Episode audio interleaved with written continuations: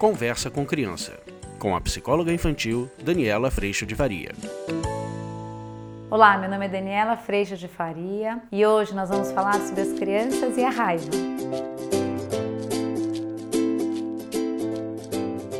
Olá, meu nome é Daniela, sou psicóloga infantil e hoje eu queria trazer para vocês o sentimento da raiva. Quando a gente percebe as crianças com raiva, elas demonstram isso de algumas formas. As crianças podem ficar emburradas, elas podem agredir fisicamente, elas podem agredir verbalmente, elas podem fazer esse som como a minha pequena lá de casa costuma fazer, ela faz um um, um e ela se fecha. Elas podem começar a nomear esse sentimento dizendo que elas estão com raiva. E normalmente nós nos assustamos. Talvez elas também consigam dizer que estão com raiva de uma pessoa, talvez elas sintam raiva dos irmãos, talvez raiva de nós. E normalmente, quando a gente se assusta, porque elas colocam isso com tanta clareza e tanta abertura, normalmente a gente fica empacado, travado naquela palavra raiva.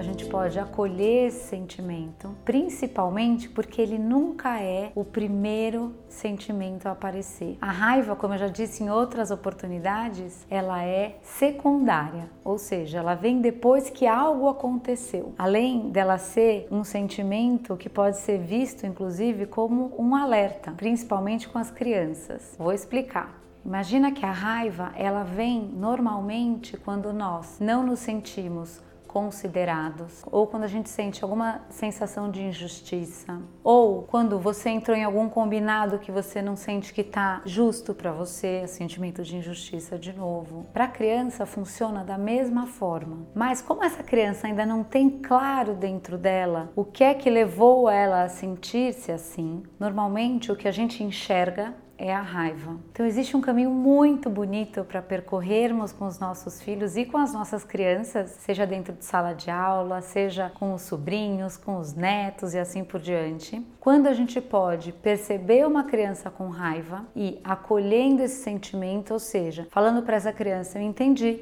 tem alguma coisa te incomodando muito, acalmando essa criança, ou seja, tudo bem estar se sentindo assim. A gente pode mostrar para ela que esse sentimento de raiva todo, ele veio de algum lugar, ou seja, ele veio de alguma situação. E aí a gente pode ajudar essa criança a localizar essa situação.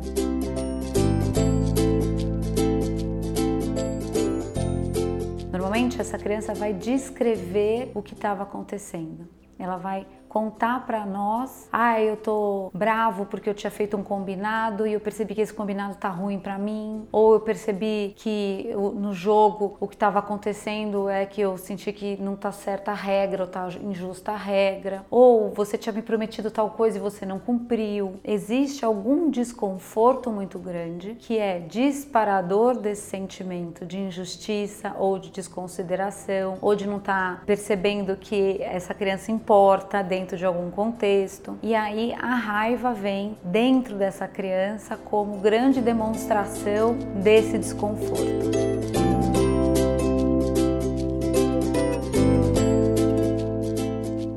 Gente pode chegar no sentimento original dessa criança, ou seja, na situação original, junto com o sentimento original, que normalmente pode ser de tristeza, geralmente pode ser algum outro sentimento, a hora que eu não sou considerada, ou a hora que eu sofro alguma injustiça, normalmente a tristeza é o primeiro sentimento e depois vem a braveza, vem a raiva. Na hora que a gente pode chegar nesse primeiro momento, nessa primeira situação, a gente pode instrumentalizar, ou seja, gerar recurso e ferramenta e ajudar essa criança a perceber que há algo que pode ser feito. E aí essa criança pode falar, é verdade, eu vou lá recombinar o meu combinado, eu vou lá conversar de novo com essa pessoa que eu tinha combinado e que agora eu percebi que eu estou desconfortável. E aí a gente pode contar para essa criança que todas as nossas relações de convivência, seja a sua com o pai dela, a sua com a sua mãe, a sua com seu vizinho, a sua no seu local de trabalho, ela é repleta de combinados e de conversas e de reconversas e que exatamente esse sentimento que a gente tem dentro da gente funcionam como um grande guia para quando algo ficou desconfortável, a gente vai sentir desconforto muitas vezes braveza depois de tristeza. E quando a gente usa isso como um sinal de alerta, a gente pode até lá, recombinar, conversar, fazer ficar bom de novo para essas duas pessoas ou três pessoas. E aí esse sentimento pode se esvaziar de novo, porque eu usei ele como um alerta de algo, como um cuidador, um disparador para o cuidado de uma relação. E aí essa criança sai dessa raiva pura e simplesmente para fazer disso um movimento que constrói relacionamento. E quando a gente percebe isso acontecendo entre irmãos, entre primos, entre amigos, nas crianças, é um grande presente. Por quê?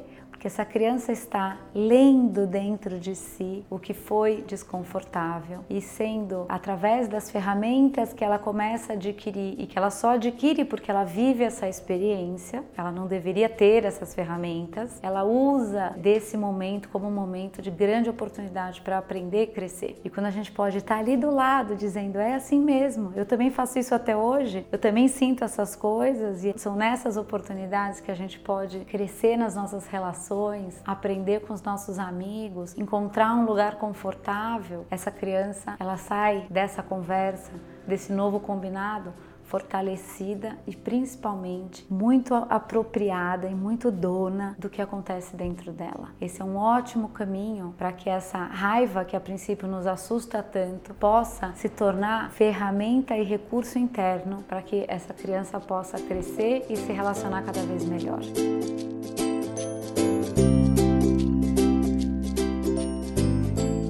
Experimente esse caminho com você também, caso esse seja um lugar que te faça sentido e caso isso ainda seja um desafio para você. E perceba que no seu filho, na sua filha, no seu aluno, essa voz pode sair de um jeito muito melhor que não através da raiva e da braveza. Quando a gente dá espaço para isso acontecer, a gente percebe que há um lindo caminho brotando, uma grande maturidade aparecendo também. Vídeo de hoje foi esse. Espero que você tenha gostado e a gente se vê na semana que vem. Tchau! Você acabou de ouvir Conversa com Criança, com a psicóloga infantil Daniela Freixo de Faria. Mande seu e-mail para conversa@danielafaria.com.br.